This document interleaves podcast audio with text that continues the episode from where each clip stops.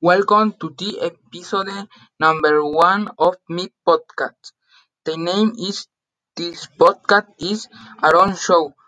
Are we will talk about me and what I like.